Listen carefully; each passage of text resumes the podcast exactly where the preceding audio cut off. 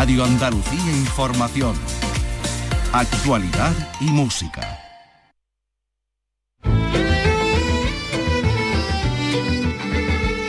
Andalucía es cultura. Con Maite Chacón. Radio Andalucía Información.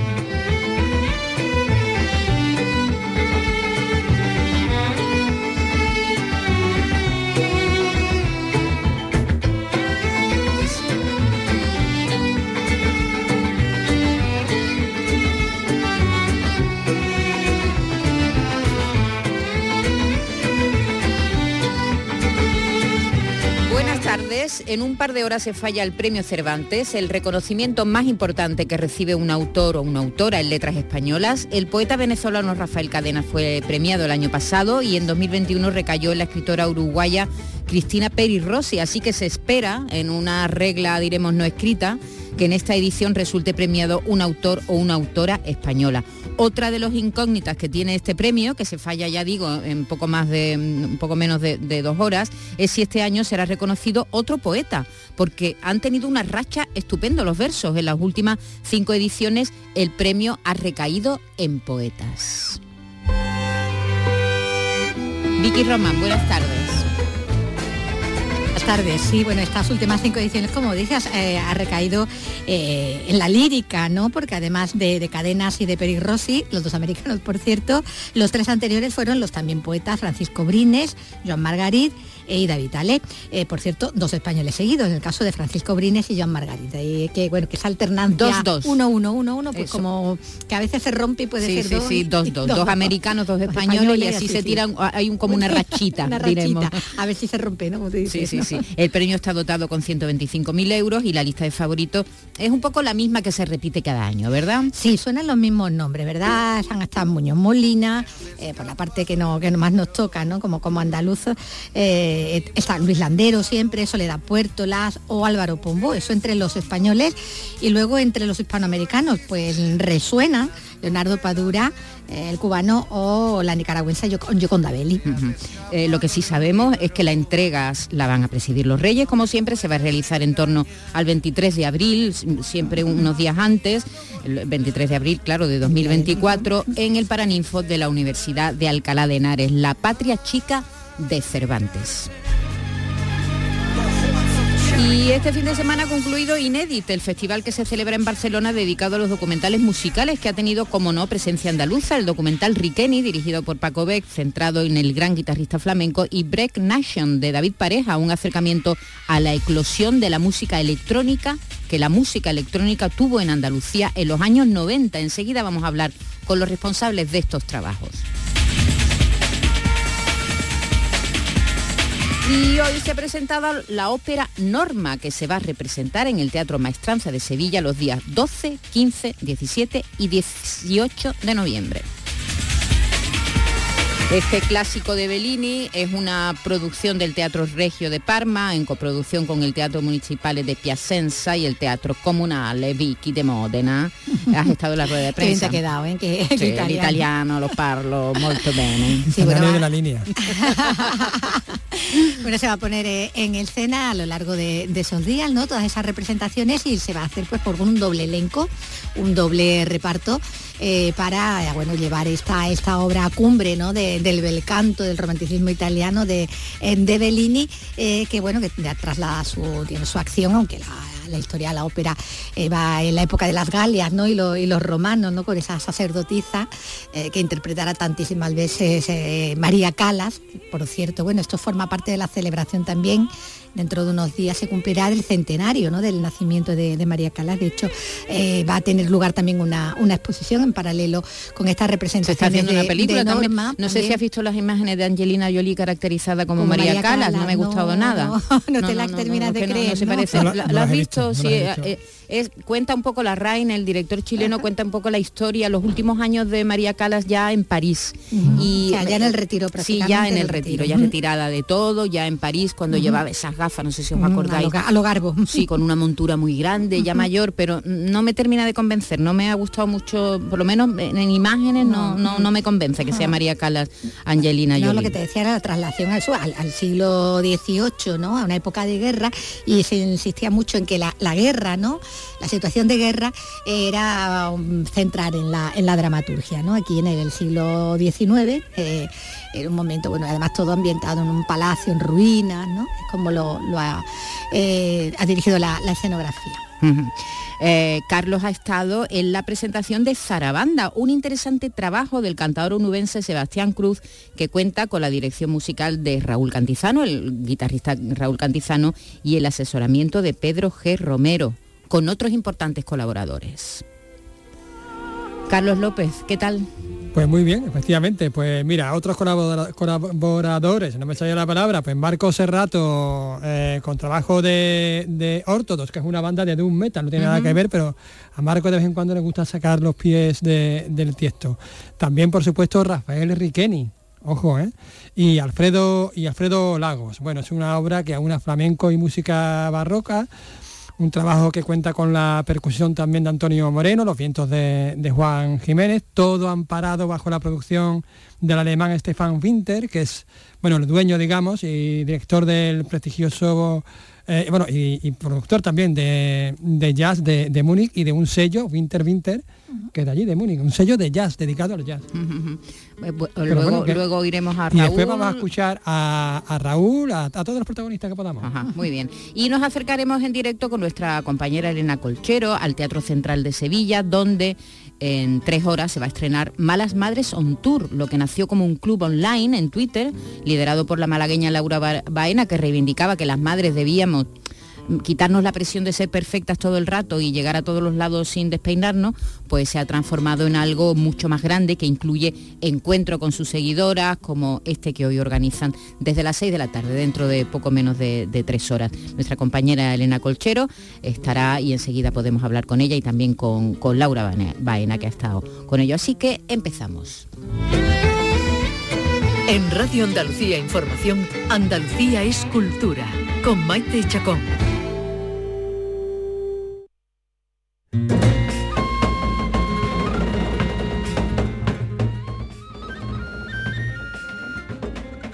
Y empezamos en Huelva, donde el Festival de Cine Iberoamericano de Huelva calienta motores. La 49 edición que arranca este próximo viernes se ha presentado esta mañana en la Casa Colón de la capital unubense, que es el epicentro de esta muestra que se ha convertido en un referente nacional e internacional de los festivales de cine y pionero de Europa en su género. Hasta el 18 de noviembre Huelva se convertirá en la capital del cine, una ventana para las mejores producciones iberoamericanas y una oportunidad para conocer un cine tan amplio como inexplorado. En la sección oficial compiten por el Colón de Oro, la mejor película, 12 producciones iberoamericanas que podrán verse por primera vez en España. Entre las claves del certamen onubense, su director, Manuel H. Martín, ha destacado los más de 100 títulos en las distintas secciones y el especial protagonismo de las mujeres, y es que más de la mitad de las películas están dirigidas por ellas. Más de 1.400 inscripciones de películas recibidas, un 10% más que en el último año. Por segundo año consecutivo, somos el quinto festival más valorado en la organización de festivales que convoca ICA, es decir, que somos un festival nacionalmente muy competitivo. En el capítulo de reconocimientos, el premio Ciudad de Huelva será para la actriz mexicana Cecilia Suárez y los dos premios Luz para la actriz Natalia de Molina y el productor José Alba. También se entregará el premio Radio Televisión Pública Andaluza al mejor cineasta de Andalucía a la directora Paz Jiménez. Además, el Festival de Cine Iberoamericano de Huelva se abre a la ciudad con un programa de actividades paralelas que incluyen música, gastronomía, exposiciones y conciertos.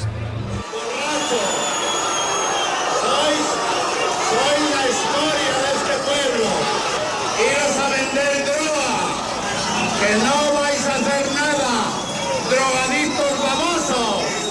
Os voy a estropear el negocio. Os voy a cerrar los bares. Mañana cerraos todos los bares. Él bajó al puerto y empezó a insultar a los jóvenes. Y alguien tiró un vaso y cayó cerca de Gil. Hubo una expandida de pronto. Y yo en ese momento me quedé un poco así, levanté las manos y dije, yo no he hecho nada, ¿no? Yo no he hecho nada. Vino el jefe de policía corriendo desde atrás con la porra, me pegó en la cabeza y caí al suelo de cabeza.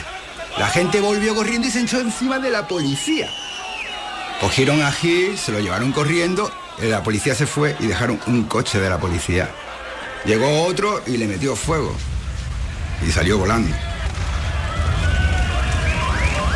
Llegué a mi casa y estaba mi madre allí llorando, mi padre gritándome, que había estado el jefe de la policía y, que le van a cerrar el negocio si no es capaz de callarme la boca. Y empecé a pensar que qué voy a hacer.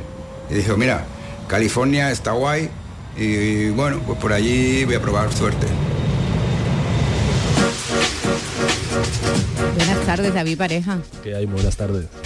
¿Quién es? ¿Quién está contando esta historia? Pues Fly Flux es un chico de Marbella que empezó con todo el tema de la música electrónica, ¿no? Hacer fiestas al aire libre, ¿no? Digamos que uno de los promotores fue Jesús Gil, porque le, le prohibió hacer fiestas en el puerto deportivo en Marbella, de hecho los echó ¿no? para especular un poco con el centro de Marbella y lo aisló. Entonces ellos pues se dedicaron a hacer fiestas ilegales y ahí es donde empieza pues, un poco nuestro documental y todo lo que significa la historia de música electrónica en los 90 en Andalucía. En Andalucía estamos hablando de Berg Nation, un documental que cuenta precisamente eso, la historia de la música electrónica en Andalucía en los años 90 ha, pasado por el Festival Inédit, que ha concluido este fin de semana, este festival barcelonés que está especializado en documentales musicales. Por allí han pasado pues artistas como Zetangana, con el documental Esta ambición desmedida, Peter Doherty, en fin, ha, sido un, festival, está siendo un festival muy interesante donde tienen cabida este tipo de, trabajos. David Parejo eh, es su director y estamos también aquí con su guionista, co-guionista Antonio García. ¿Qué tal? Buenas, tardes. Buenas tardes. Antonio, eh, ¿cómo se os ocurre esta idea, David? ¿Tú mm, participaste los años 90 de, este, de este tipo de forma de vida que mm, yo creo que va más allá de la música? Bueno, yo participé y asistí también al inicio de la música electrónica aquí en Andalucía, conozco a mucha gente que participó, pero yo siempre he creído que el movimiento musical más importante de los 30 últimos años en Andalucía ha sido el breakbeat, ¿no? A nivel de identidad, prácticamente la última fiesta que, que se celebra en el documental en el 2002 había 22.000 personas, ¿no? Eso con un artista local de música electrónica no se ha vuelto a repetir. Entonces fue algo que tuvo muchísimo calado, ¿no? Yo creo que si en los 70 fue la psicodelia con el rock, que fue algo que ha formado mucho parte de nuestra identidad, ¿no? Como andaluces, yo creo que el breakbeat, como un sonido roto, que tiene que ver también mucho con nuestro folclore, le ha pasado lo mismo, ¿no? Precisamente por eso se, Carlos López, no te he saludado todavía, ¿no? buenas tardes, hombre, te, tengo ahí apartado. Estás ninguneando. Me Estamos calladitos, que es muy raro. Sí, sí, es sí, raro, estaba escuchando. Estará malo o algo. Es que vengo, es que he tenido una mañana hoy. Yo lo sé, lo sé. He tenido una mañana. Esa locución del principio, y, vamos, que he llegado acostado. En fin. Bueno, ¿qué le quiere bueno, lo que quería preguntar es, bueno, eh, un poco eh, el, el, título de hecho de la, del documental Brick Nation hace referencia a esto, a esa nación musical eh, que es Andalucía, ¿no? Sí, es que ten en cuenta que es un sonido totalmente underground, que prácticamente no ha triunfado en ningún otro sitio del mundo, que no era nuestro, que se creó entre Inglaterra y Estados Unidos y que no ha tenido en ningún otro sitio del mundo tanto desarrollo como aquí. ¿no? Aquí se convirtió en algo mainstream, totalmente comercial y una música que ha tenido un calado que todavía hoy los jóvenes lo siguen representando. Claro, porque describí toda esa ese nacimiento, esa evolución, aquí se evolucionó, involucionó eh, se fusionó, todavía bebemos un poco de, esa influencia, Califato 3x4 por ejemplo, ¿no? Y, esa, de hecho ellos lo, reivindican, ¿no? El, el breakbeat como su como su motor, ¿no? Un poco, ¿no? Sí, hay muchos artistas hoy, Califato, Los Volubles, hay sellos como Breaking Bass, hay gente como La Plazuela en Granada, y hay mucha gente de mareo, o sea, el breakbeat justo además después del COVID ha vuelto con una fuerza impresionante. Porque también hay algo que, está en el sustrato de toda esta, esta historia, ¿no? que es ese, ese afán por,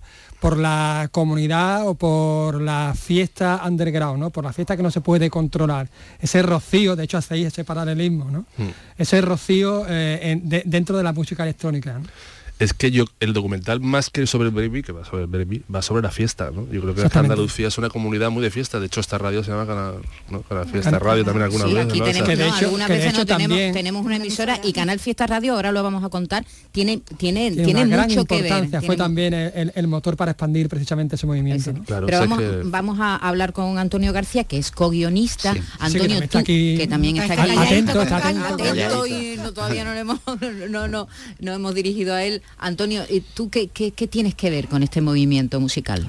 Eh, bueno, yo bueno yo, yo asistí a algunas fiestas también, o sea, de hecho también participé un poco en el movimiento, pero yo a mí no me gustaba mucho el. De hecho. Yo iba cuando cuando cuando había techno y cuando había Trangambas, o iba a ver a los, a los artistas internacionales que al principio, o sea, había como distintos escenarios, había uno de, de techno, otro de house, o bueno, que había distintos escenarios y el de breakbeat era el menor y poco a poco el breakbeat se fue comiendo todo el terreno a la- al resto de las músicas electrónicas. Y ahí ya dejé de empezar a ir. O sea, solo iba cuando había, pues yo qué sé, cuando venían los Chemical, cuando venía Prodigy, cuando venía, eh, cuando venía pues Ronnie Size, o sea, cuando venían gente que, que me interesaba del mundo de la electrónica, pero más ligada a... El documental es muy interesante porque, claro, hay muchos nombres reconocibles. Se, se mencionan a, a muchos DJs, ¿no? De aquí, de Andalucía, de fuera de Andalucía. Se mencionan muchos locales. Eh, se mencionan locales como Catedral. Y hay muchas imágenes. ¿De dónde habéis sacado ese material eh, de imágenes que, que ilustran el, el documental? Bueno, pues el documental es un trabajo de prácticamente tres años. Hemos estado en contacto con todos los protagonistas que tenían mucho material propio de archivo. También las productoras, ¿no? Estamos hablando de Satisfaction, por ejemplo, es la primera productora que se dedica a la música electrónica en España. ¿no? Y, y ellos han hecho muchas fiestas y, y han sido han tenido esa visión de grabarlo todo, ¿no? Gente como Natural, o sea, eran promotoras que nacieron con, con mucho peso tecnológico, ¿no? Porque al fin y al cabo eran nuevas tecnologías, proyecciones, y a ellos les gustaba también que participase el público en los eventos para proyectarlo, entonces hay mucho registro de todo eso. Y aparte, evidentemente, los protagonistas, ¿no? Ujú, Mucho protagonista, mucho local, mucha fiesta y dos epicentros, diremos, en Andalucía, uno en Sevilla y uno muy importante en Málaga. Hemos empezado en el documental oyendo a, a Jesús Gil, que entonces era alcalde de Marbella, y, y- y- y se puede decir así, Antonio, que eran dos epicentros importantes en Andalucía o- Bueno. o, o por otros lugares también. Bueno, nosotros hemos, vamos, tenemos casi a un centenar de entrevistados en el docu sí, y sí, algunos sí. se han caído, de hecho, o sea, porque no, y había escena en toda Andalucía, ¿eh?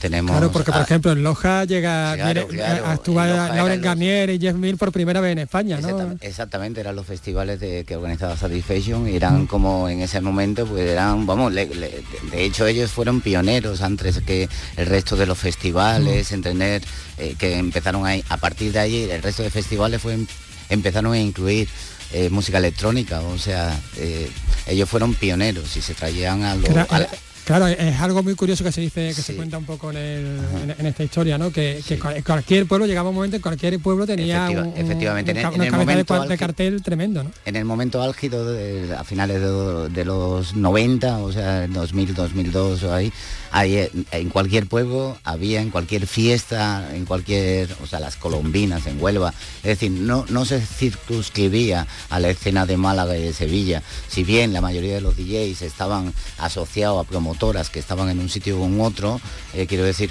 eh, la, la expansión era brutal, Sí, era brutal y por las una- ocho capitales andaluzas. Había una historia muy graciosa que normalmente hacían la fiesta en la A92, porque era como el, el eje que unía a toda Andalucía. Entonces se hacía mucha fiesta en Iznájar, porque era el pueblo que cogía el centro de Sevilla, Cádiz, Málaga, ¿sabes? Granada. Era como el que tenía más fácil acceso desde todas las ciudades. Entonces, por ejemplo, Loja también le pasaba eso. Claro. Estaba en un punto de la A92 donde se podía acceder desde distintas ciudades. Y de Pero- hecho en el documental se hace hincapié en que la carretera, La que- carretera- Que, que- que- que se construye para la Expo 92 tuvo mucha importancia en que se extendiera, ¿no? Claro, porque de repente Huelva y Almería estaban Más Estaban unidas, pero es Claro. que Sevilla-Málaga eran siete horas Claro. y de repente con la 92 son dos y media. Te permite ir de una fiesta a otra en un mismo día.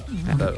Empezaba el, el viernes, terminabas el lunes. Exactamente. Claro, eh, Hay eso- templos también, como la Caracho en Antequera, ¿no? O sea, que era un templo que que... pillaba pues, entre Granada y Málaga, Sí, claro, era perfecta para Está como un poco en el centro también, ¿no? Sí, estamos hablando como en pasado, Sí. ¿no? Eh, Como nostálgico. como si no Bueno, como si estamos fuera algo- hablando de, de- no, del es ver- nacimiento. del- no y es verdad que, que, eh, un documental se hace cuando pasa el tiempo Claro, y tú tienes claro tú tienes perspectiva capacidad de análisis para ver qué es lo que pasa qué es lo que ha pasado no pero bueno este tipo de, de música sigue sigue y se siguen organizando fiestas en qué en qué momento está ahora mismo Pues ahora mismo hay una vigencia, vamos, y nuevas generaciones. Hay una promotora que se llama Rave Art, que la última fiesta que hizo hace 15 días había 11.000 personas en el auditorio, ¿no? O no sé si en el auditorio en otro sitio lo han tenido que desplazar ahora.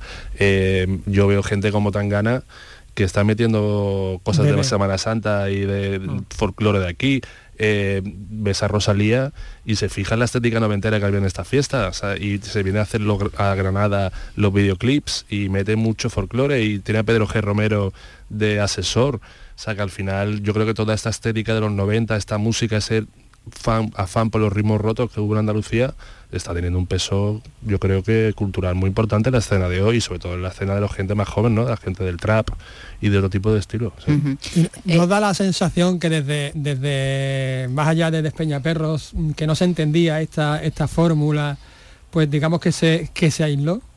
Es que eso es lo curioso, yo creo, de este documental, porque realmente en los 90 todo se desarrolla en torno al house y el techno, es algo que es común en toda Europa, pero en ningún otro sitio de Europa o prácticamente del mundo se desarrolla la música electrónica en torno a un género como el breakbeat. O sea, es que no lo escuchaba nadie, solo se escuchaba aquí. Es que DJs que pinchaban en Londres para 200 personas, venían aquí había 10, 11, 12 mil personas. Era como, como, un- como el efecto este del documental de Rodríguez, ¿no? Que no lo conocía nadie en Detroit, pero se iba a Sudáfrica y había 20.000 personas, pues algo así.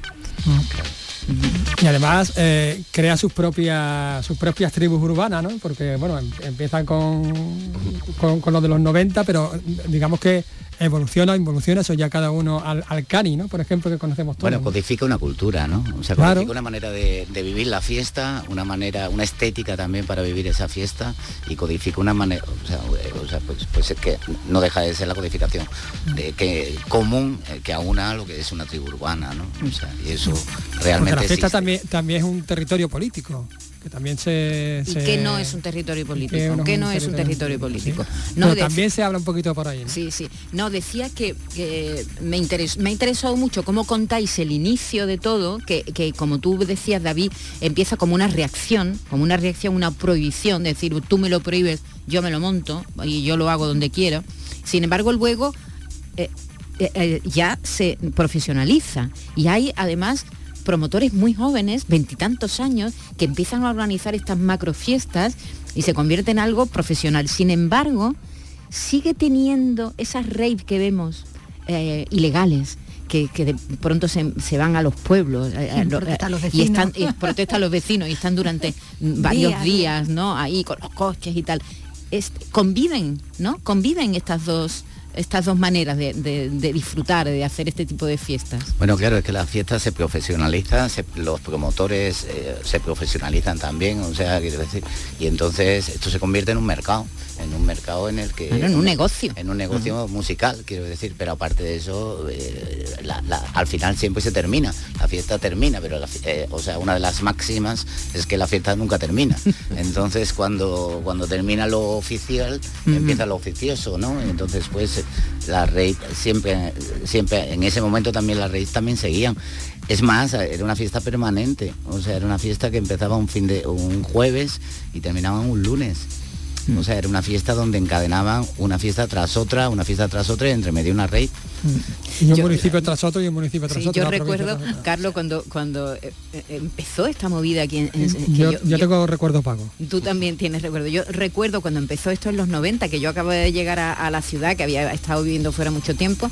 eh, recuerdo que tenía compañeras eh, en la tele, yo entonces estaba en la tele, que los domingos por la mañana decían me voy de fiesta. ¿No?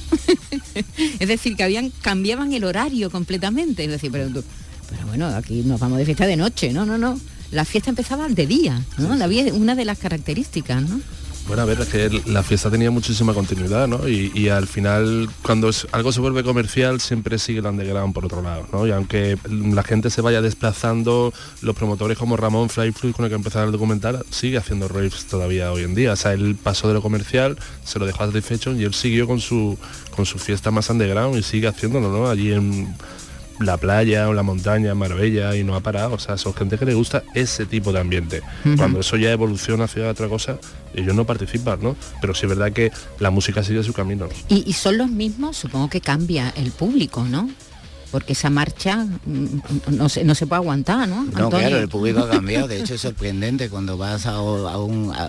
cuando es sorprendente que, vayas a ver una sesión ahora, alguna fiesta, y es un verdadero revival, ¿no? Porque ves gente jovencísima, o sea, con una que está totalmente alejado del imaginario, bueno, no totalmente alejado, que no te pega un poco, pero casi participando de la misma manera. Quizás la parte estética no es, eh, no es igual, obviamente, o sea, eso ha cambiado, ¿no? O sea, sí, pero hoy en día se reivindica los 90 a nivel de estética, se reivindica la estética de la rave y se, se reivindica ese sonido. y, eso sigue pasando. ¿Cómo ha sido el paso por el festival, por Inédit? Muy bien, la verdad, ha sido dos pases, los dos agotados, ha tenido muy buena acogida y había mucho andaluz también y hemos podido allí hablar con ellos y participar, ¿no? De un poco de ahí de un pequeño debate, o sea que ha sido muy satisfactorio. Eh, eh, ha estado también Paco Bech, no sé si lo habéis visto por allí, eh, con su documental Riken. Y vamos a saludarlos, ¿parece? Vamos a, darle las buenas tardes. Hola Paco, ¿qué tal? Buenas tardes. Hola, buenas tardes. Aquí, estoy con David Pareja y con Antonio García, eh, ah. guionista y director de, The Break Nation, que ha estado también en Inédit. ¿Qué tal tu paso por el festival?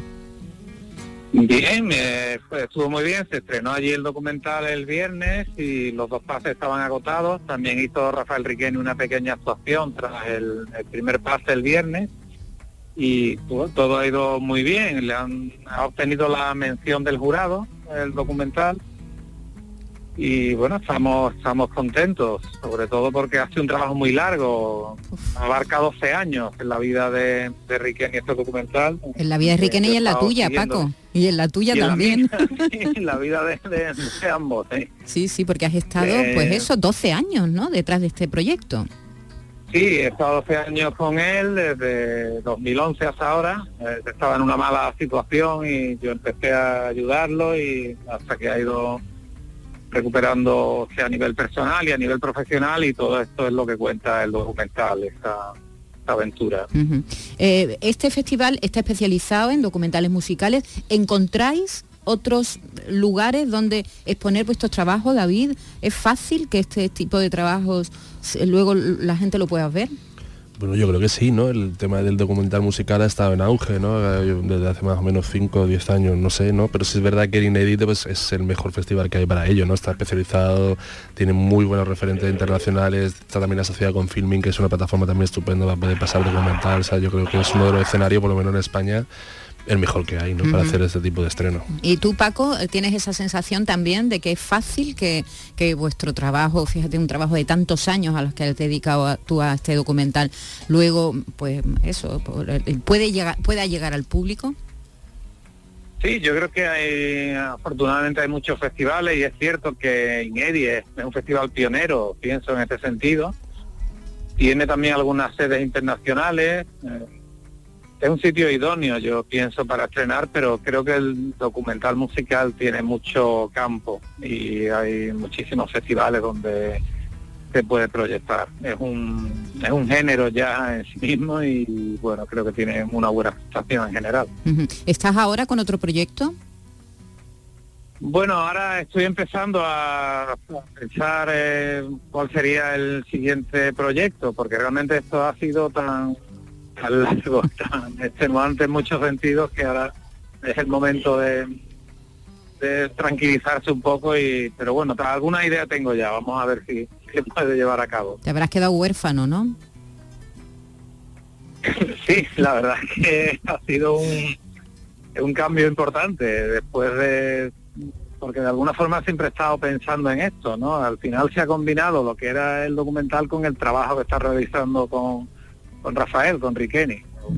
Me convertí en su manager eh, como de forma accidental y ahí hemos estado también con él. En fin, ha sido una combinación de ambas cosas durante todos estos años. Bueno, y ha sido testigo además de, del del paso de Riqueni por un momento muy duro y de, su recuperación, ¿no? Cosa que, que, siempre que siempre está bien. Caída y auge, en primera persona. Sí, cuando empezamos él estaba totalmente, estaba en muy mala situación y totalmente olvidado por, por la industria musical. Han sido ambas cosas, la recuperación personal y la... Él tenía mucho nombre, era una leyenda, pero estaba olvidado, no nadie confiaba en él realmente y hace un trabajo muy duro en ese sentido. Tenía una gran valoración por la crítica, por los aficionados, pero estaba fuera de, de la industria. Sí, sí. Y eso es también lo que se cuenta en, un poco en el documental. Muy bien, bueno, pues recordarles, siempre está bien esta llamada para recordar a los oyentes que están ahí, que estos trabajos están ahí, que se pueden ver, que luego los busquemos en las plataformas, que nos acerquemos a estas realidades. Do- dos documentales muy distintos, los dos hechos aquí con... con- con Y que se hablan entre sí, ¿eh? porque el Sí, sí. flamenco y el principio están más cerca de lo que parece. Sí, ¿no? Eh, pues nada, Paco Bech, un abrazo, muchas gracias por atendernos. Muchísimas gracias a vosotros. Un Gracias. Y lo mismo os digo, Antonio García y David, mm, pareja, muchas gracias por atendernos y, y hasta la próxima. Ten- eh, te hago la misma pregunta, si tienes algún proyecto, David, si tenéis algún proyecto. Pues ahí veníamos en el coche hablando, eh, pero creo que no va a ser ni documental ni musical. ¿No? Vamos a cambiar. Ficción. Vamos a ver qué sale. A ver qué, qué sale, ¿no? Pues nada, mucha suerte. Un sello musical no, ¿no? No, bueno, ya, eso por eso hemos pasado también. Una editorial no, tampoco, ¿no? Editorial no, pero bueno. a ver, Muchas aventuras veo yo aquí. Estamos aquí a ver, a ver si intentamos tirándolo de la lengua, pero nada, no. Muy bien, ¿eh? Bueno, muchas, muchas gracias. gracias. Gracias a vosotros. Hasta luego.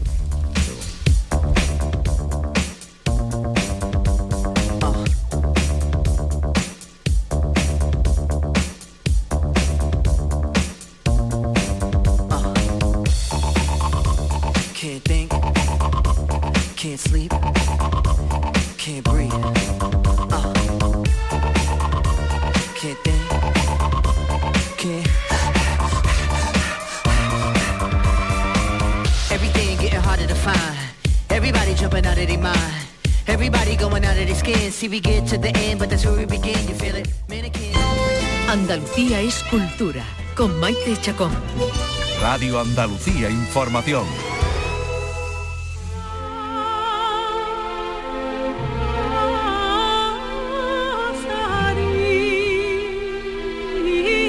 Nos ha quedado un programa hoy muy musical. Musical, Sobre el sí. papel, desde luego, es un programa muy musical.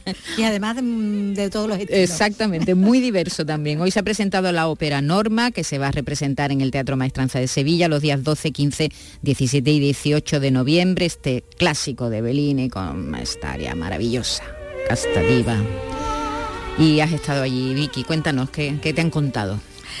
Bueno, pues en la voz además de, bueno, de quien la ha representado más, Más veces, veces, ¿no? María Calas, María ¿no? Calas, ¿no? Y que forma parte, lo decíamos al principio, ¿no? Esta, estas representaciones de, de Norma, de, de esos actos que se están celebrando con motivo del centenario, ¿no? De- del nacimiento que, de, de la diva que se va a cumplir dentro de, de poquitos días, ahora eh, en diciembre. Bueno, es la obra maestra, como decías tú, del, del bel canto romántico italiano, precursora de las óperas patrióticas que luego vendrían, ¿no? Con, con Verdi y de la importancia de, esta norma y de esta producción en concreto, que además llega con un doble reparto eh, para cumplir con todas esas funciones, pues hablaba así el director del Teatro de la Maestranza, Javier Menéndez. Nos enfrentamos a una obra de una grandísima carga expresiva y dramática en la que el rol protagonista eh, de Norma tiene, tiene unas grandísimas exigencias y un poco empieza a perfilar lo que sería aquella soprano dramática de agilidad que también tendría luego un desarrollo eh, en las obras de Verdi, eh, como puede ser Nabucco.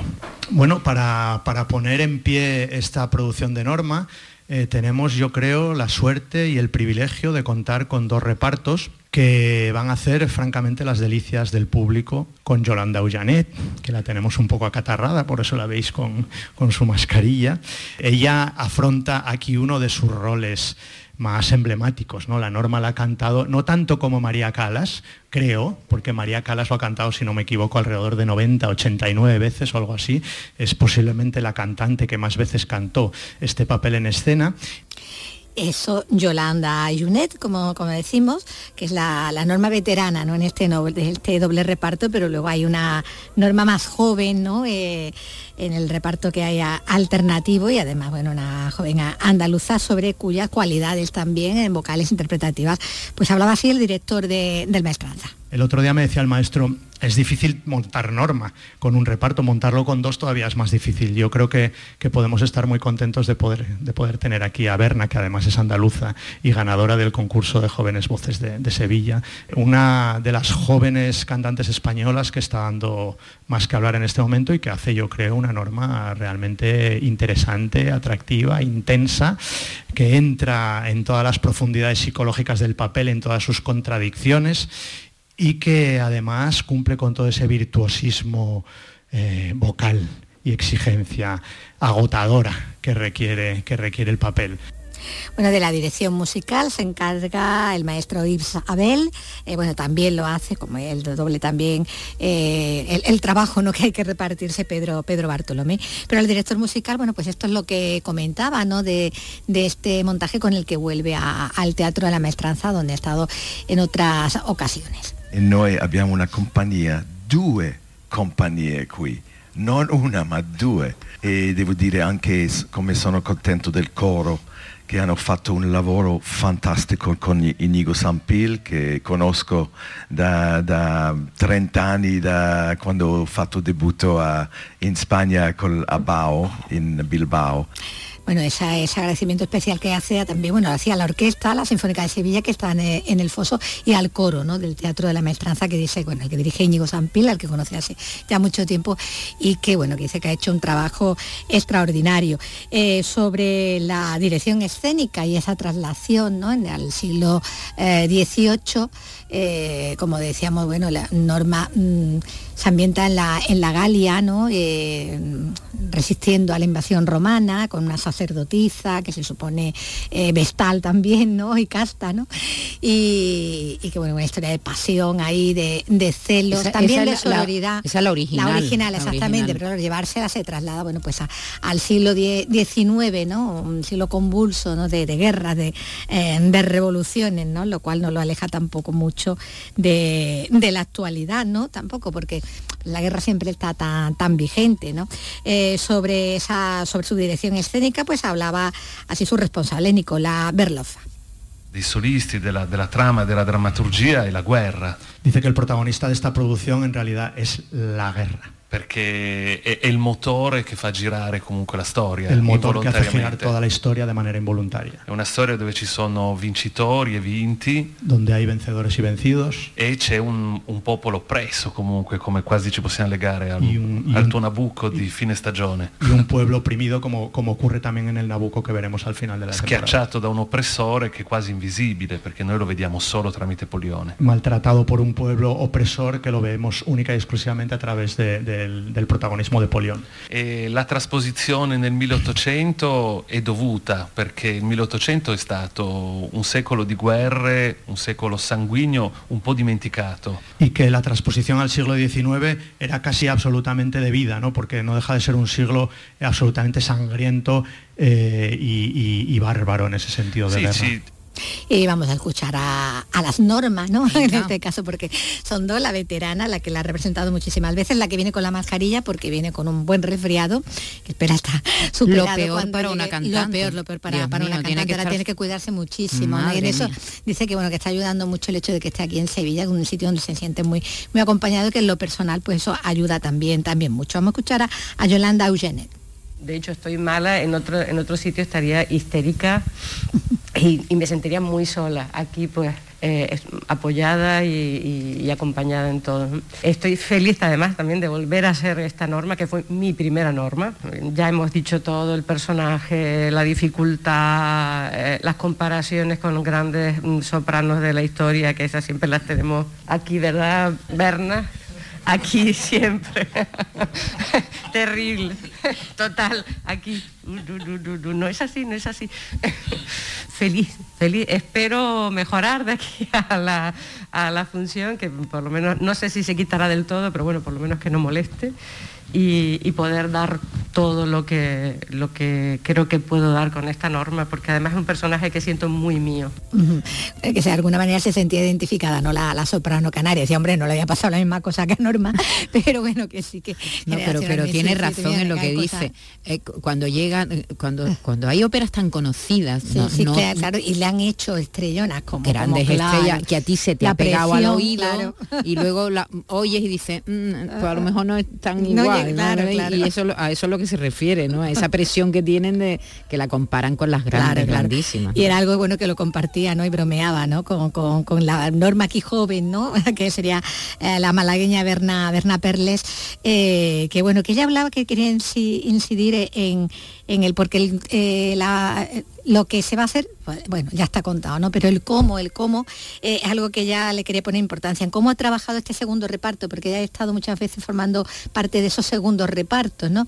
Y dice que como se ha hecho aquí en, en- en el Maestranza, eh, para esta producción ha sido una manera muy diferente y desde luego muy, muy, muy beneficiosa, ¿no? Para esos repartos alternativos, ¿no? y no es nada habitual el trabajo que hemos hecho en este teatro, que nos da un tiempo, nos, otorga un tiempo de ensayo a nosotros, es gracias al trabajo de Nicola y de su equipo, de Luigi, con la, que hemos estado trabajando eh, muchas semanas, eh, que nos cede ese espacio y gracias al trabajo del maestro que generosamente también nos cede, por ejemplo, hoy una tarde entera con la orquesta. Me parece que es un punto que, que es bueno aclarar porque, porque esto permite que, que toda la gente que vamos a subir al escenario el día 17 lo hagamos con tranquilidad, con confianza y sobre todo con, con la despreocupación, permítanme, que permite cantar estos roles que no es, o sea, hay un poquito de preocupación, pero con el disfrute, que es sobre todo el disfrute que permite haberlo ensayado,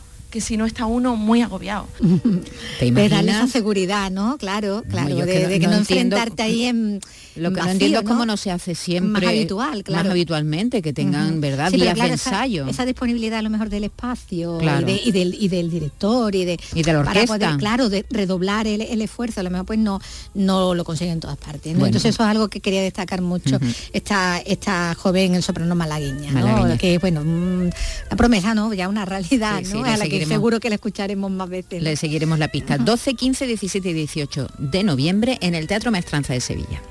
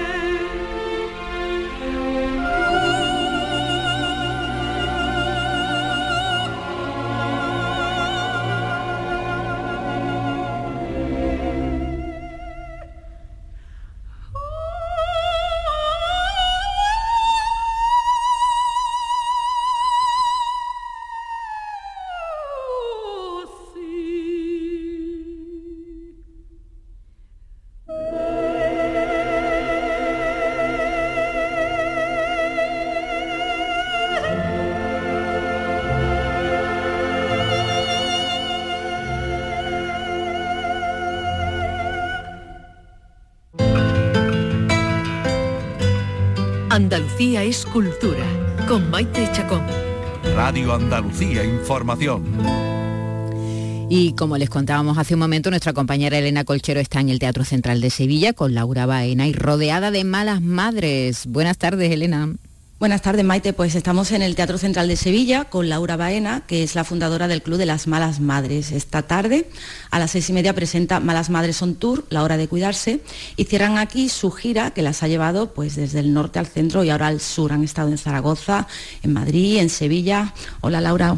¿Qué tal? Tú haces un monólogo que también es un confesionario de malas madres. Explícanos un poco ese concepto y, mm, bueno, es que aparte sois muchas malas madres, más de un millón en redes sociales, estáis en casi todas las redes sociales y es como que estamos solas, vamos a cuidarnos entre nosotras porque nadie nos comprende mejor, ¿no? Pero también es una manera de concienciar.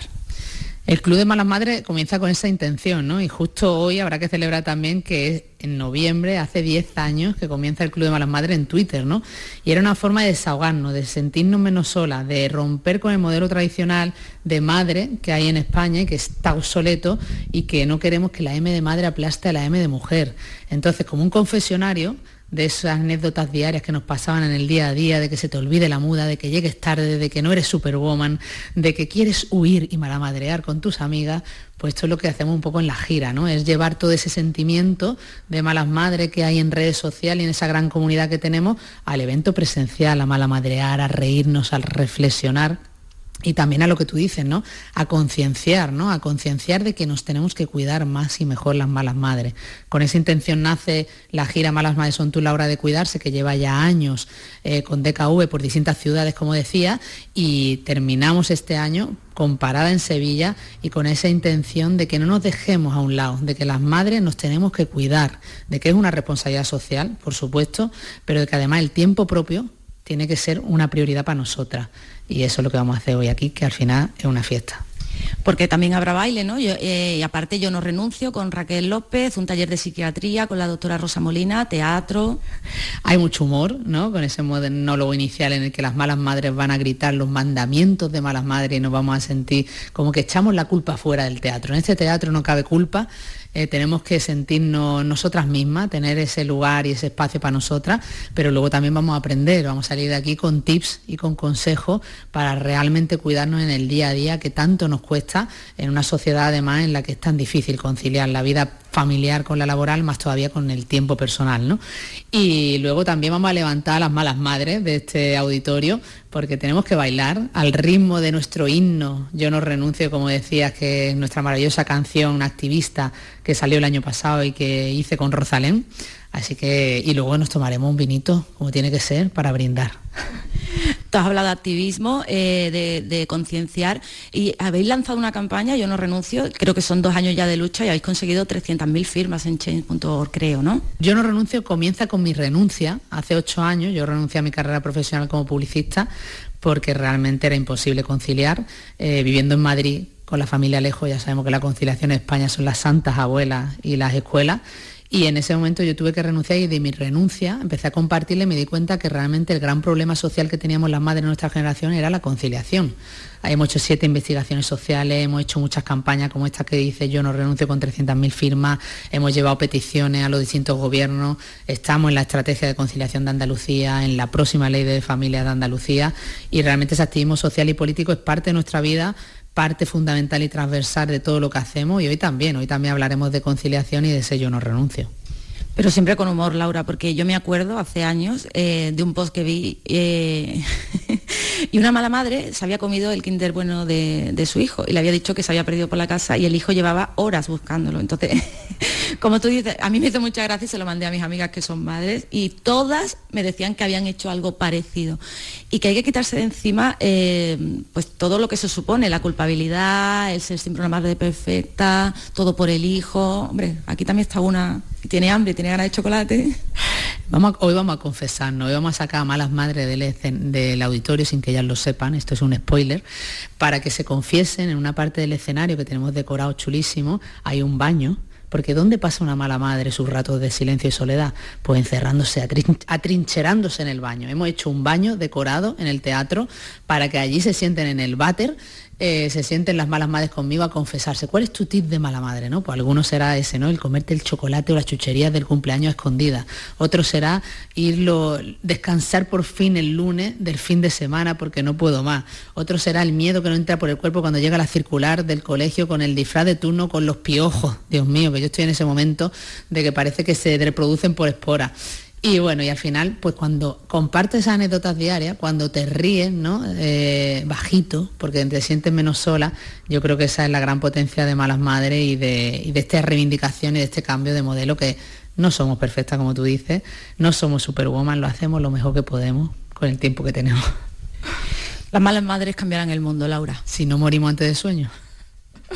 Pues hay que venir esta tarde a veros y sobre todo a escucharos madres y padres, ¿no? Supongo.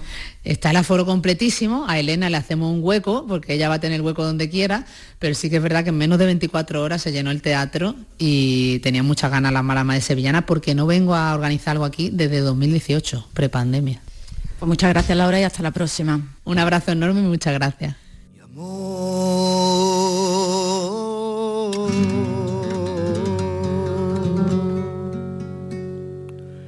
Que nunca encuentra.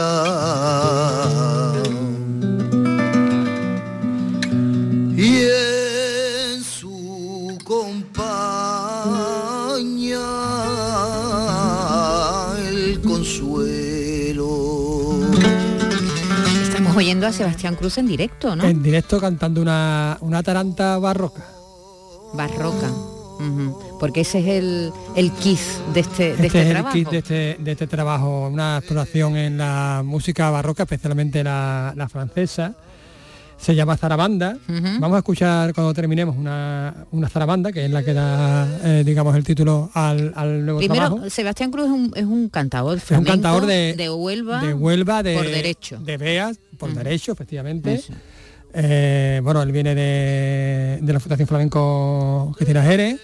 Y bueno, un clásico, clásico, pero mm, digamos que también le interesa mucho la, la música clásica eh, y bueno, sobre todo la, ha descubierto la- el barroco, la música barroca y, y bueno, pues ha querido hacer un, un disco que, que es un poco una exploración también. He podido hablar con él, he podido hablar con Raúl Cantizano, que, además de, de poner la guitarra, esta guitarra que escuchamos, pues digamos que dirige un poco artísticamente todo el concepto, y Pedro G. Romero, que ha estado ahí un poco detrás en la sombra dirigiendo. Vamos a escucharlo.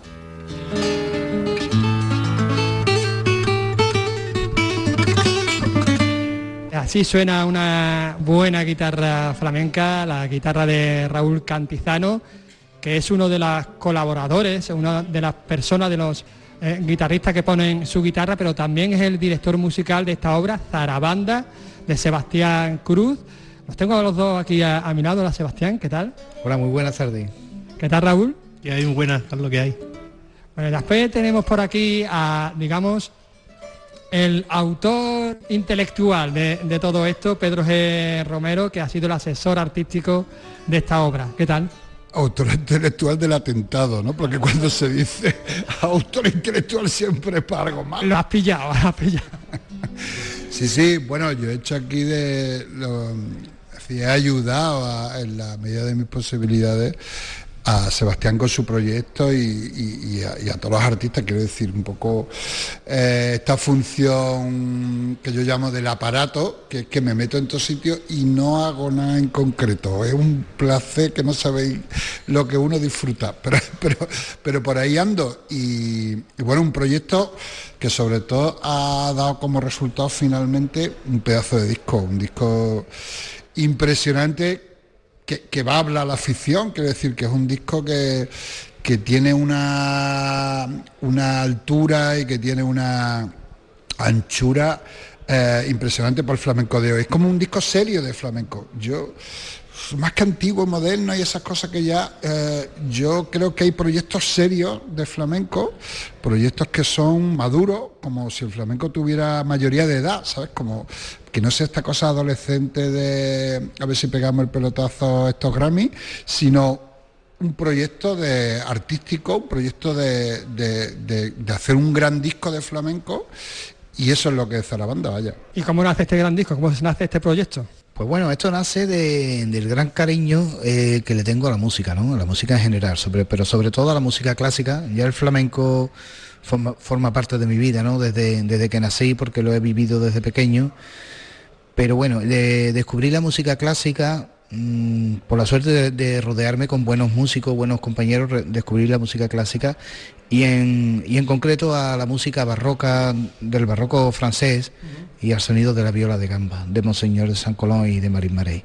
Entonces, pues de esa de ese cariño, de ese amor, digo, pues de estas cosas tan bonitas, si yo soy cantador y yo puedo hacer composiciones a través de esta música, pues sería maravilloso, ¿no? Para- sobre todo para mi espíritu, ¿sabes? Sebastián, ¿y este proyecto te ha llevado a otras zonas que tú no habías llegado antes? Hombre, yo estoy convencido de que sí, que este, digamos, e- esta nueva andadura, ¿no? En la música clásica, en, en el arte en general, está haciendo de mí un- una persona y un artista diferente. Y eso se nota también a la hora de, de yo eje- ejecutar mi cante y de expresarme. Entonces, claro, gracias a eso, pues ya sigo siendo cantador flamenco, porque yo soy cantador flamenco, pero el Sebastián de hace cinco años no tiene nada que ver con el Sebastián cantador de ahora. El flamenco está para enriquecerlo, para echarle pienso. Va a tener que pensar. Te has encargado también, aparte de, de la guitarra que pones, de dirigir, digamos, artísticamente todo esto. También participa Riqueni, participa Marco Serrato de, de Órtodos, de una banda de, para quien no lo sepa, de Doom Metal, ¿no? que se mete en este embolado tú mismo. ¿Cómo se, se compagina todo esto? Bueno, yo más que director artístico, eh, he sido, director de música podría ser, porque he sido el acompañante o, o el Sancho Panza de Sebastián, ¿no? Es el gran Quijote de toda la película y yo pues me, he dedicado a acompañarlo y a trabajar con él la manera de enfocar el cante, de darle en alguna estructura, en, algunas composiciones, de enfocar a ver por dónde se ha hecho una especie de labor de preproducción, digamos, musical, que después ha rematado Stefan Winter. Eh, pero básicamente el, meollo de la cuestión lo desarrolla Sebastián y, eh, digamos, cómo integra la música que él ha citado antes, las músicas barrocas que, que ha citado, cómo las integra en su manera de cantar y cómo eh, cuadra con las letras que, que se han buscado también de la época del siglo de oro. Y bueno, mi labor ha sido básicamente eso, estar cerca para poder llevar, acompañarlo y que él pueda hacer el trabajo y porque siempre uno solo es muy complicado. Alfredo Lago también participa, que se me había olvidado. Raúl, yo te he visto tocar la zanfoña y sonaba flamenco. eh, ahora con la guitarra, ¿el flamenco lo puede invadir todo en un momento dado? El flamenco es todo, claro, eh, por supuesto, todo puede, todo es, susceptible de ser flamenco. El flamenco incorpora, pues desde la farruca a la jota aragonesa, a los pregones de los vendedores, a, como decía Chano, ¿no? al periódico leído en, en compa por bulería. O sea, y ahora ya lo que quede pues quedará y lo que no quede pues no, pero el flamenco no es, no- no- no es algo que esté cerrado, es algo que, que está vivo y que se alimenta de todo lo que tiene a su alrededor y en el siglo XXI obviamente se alimenta del presente. No podemos estar con las orejas cerradas a todo lo que se está dando a nuestro alrededor, tenemos que tener las antenas bien, bien abiertas y las parabólicas para que seamos influenciados e influenciables, eso es lo, deseable. Viva lo bastardo, viva el mestizaje. Viva, viva. Se acaba de, de editar, por cierto, en un sello de jazz y al directo. Eh, sí, se, se ha editado, como ha dicho Raúl Cantizano, con el sello Winter and Winter, con su director Stefan Winter, y que es un sello, sello de Muni. de Muniz especializado en la fusión de música clásica y jazz, y jazz contemporáneo y, y bueno, sí, queremos hacerlo, bueno, se va a estrenar el 19 de marzo, el, eh, perdón, el 19 de noviembre en el Teatro Falla de Cádiz, compartiendo cartel con el maestro Rafael Riqueni, que también tocará una, la pieza que toca en mi disco la tocará él allí también, ya voy a tener esa suerte. Y sí, bueno, tenemos varias cosas cerradas. Y bueno, el 15 de noviembre se presenta en el Museo Thyssen de Madrid y tenemos fechas para los teatros del canal, para un ciclo de música barroca y algunos más teatros por ahí por Alemania también tenemos y algunas cosillas, gracias a Dios. Y que no falte. Bueno, muchísimas gracias y enhorabuena por este trabajo. Yo he tenido oportunidad antes de escuchar un- dos pinceladas, vamos, dos cuadros, dos pinceladas, no, dos cuadros. Y ha sido espectacular. Muchísimas gracias a los tres. Gracias, gracias. Lagos ahogando a la tierra se extienden con aguas solitarias y muertas, aguas tristes, quietas y heladas, cubiertas por la nieve de lirios y. Pues estamos oyendo a Sebastián Cruz otra vez en directo. Otra vez en directo. En la eh, presentación. con su zarabanda, que es la que da nombre al título. A- al álbum Zarabanda. Al- al álbum. Eh, Sebastián Cruz, que sale el, el disco cuándo? Esta semana. el ¿no? disco, sí, ha salido sale esta semana, el viernes. sí. Ajá, el viernes sale. Muy bien, bueno, pues cosas, cositas que en pasan. vinilo y en, y en CD. Cositas que pasan en el flamenco y que contamos aquí. Claro que sí. Que mañana seguimos contando más historias. Hasta mañana, que lo pasen bien. Adiós, luego. Carlos, hasta mañana.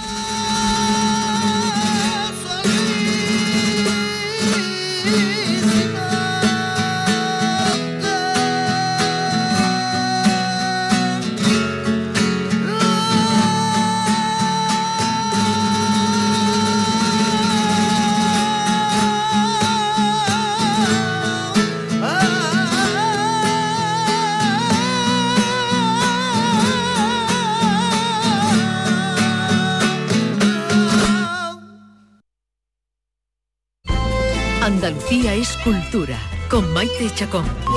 Radio Andalucía Información.